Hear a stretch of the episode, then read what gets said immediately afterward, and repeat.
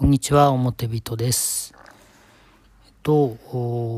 毎月1日は読書感想会ということで、えー、読んだ本、読んでいる本の感想をあげるということで、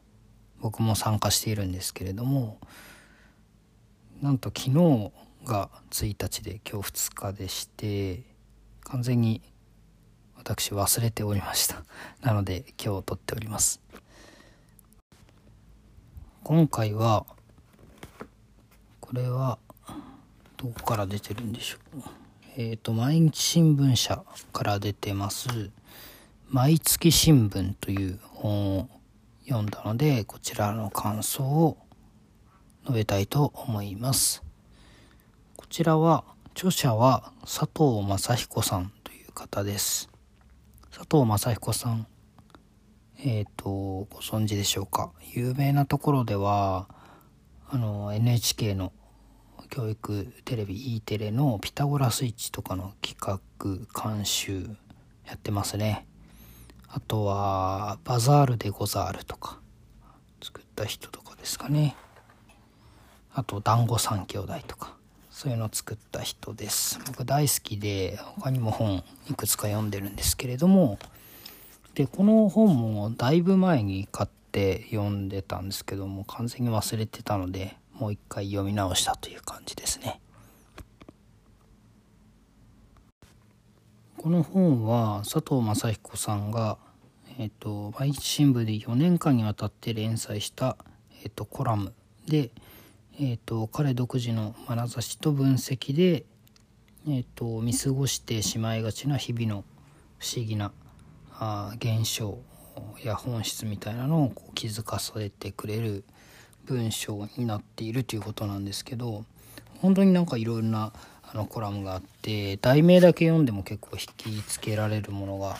あるんですよね。まあ、例えば、まあ、単機能万歳とか「お客さんこれ最後の一つですよ」の法則とか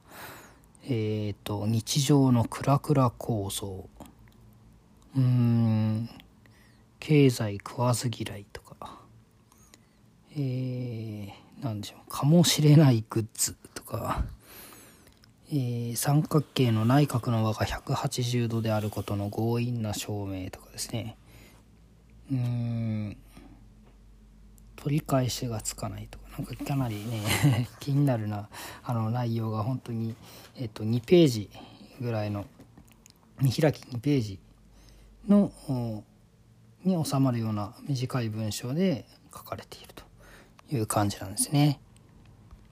まあ、例えば短機能万歳っていう話だったらえー、っと僕の友人に機能的なものしか身につけないと断言している人がいるとその人はえー、っと装飾的なブランド品には一切目はくれないんだけどえーと、と彼が持ってる機能的と呼んでいる製品が、えー、全部機能的というよりは機能的すぎることに気づいたと。まあ、例えば左手には200気圧にも耐えられる防水腕時計彼は決してダイバーではないと。えっ、と去年買った、えー、ジャケットはこれはマイナス47度の寒さでも OK とか。で、えー、そういうものを身につけてたんだけど最近尋ねたらあんまり重くて今は昼寝用の掛け布団になっているそうなんですねそのジャケット。えっとカバンの中には17の機能もついたアーミーナイフとか携帯用コンピューターなどを装備しているけれどももうそれを持ち歩くだけで疲れ果てている友人を見たと。でまあそのことについて佐藤さんはえーと、装飾はこの人装飾品は嫌いだって言うけれども過度な機能たくさんの機能を持ち合わせるすぎることはそれは装飾と同じことではないだろうかということなんですよね。何でも使えるってことは何も何にも使えないっていうことに通じる可能性があるんだと、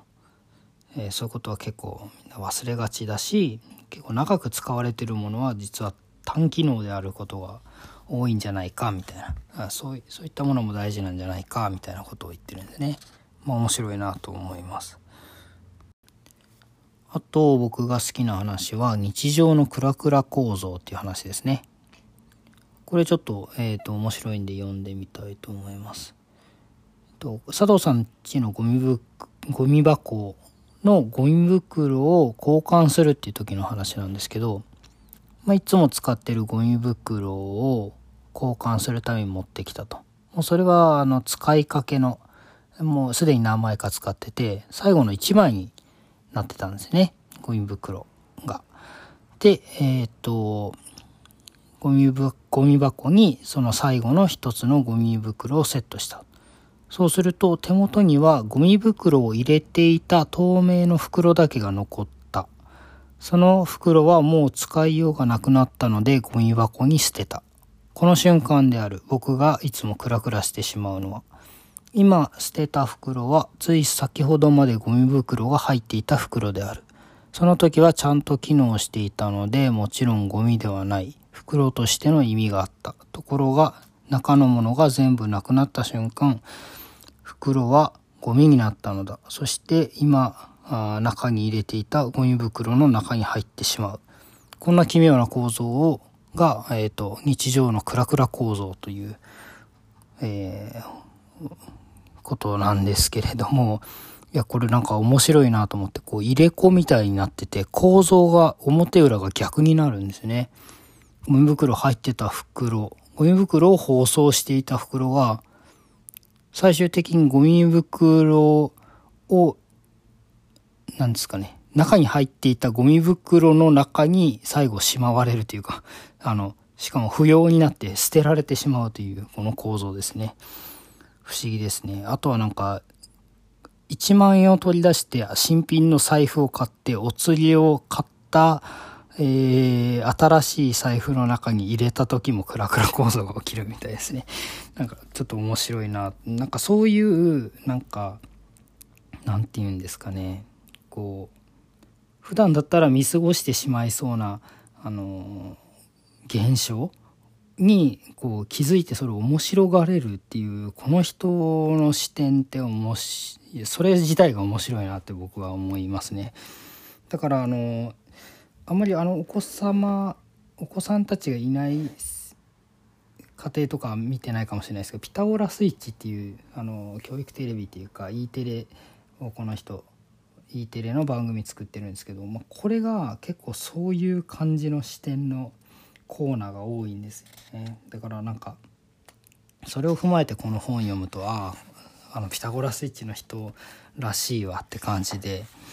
えっ、ー、と面白いですね。そういうコラムが、えっ、と、めっちゃたくさん載ってて面白いので今これって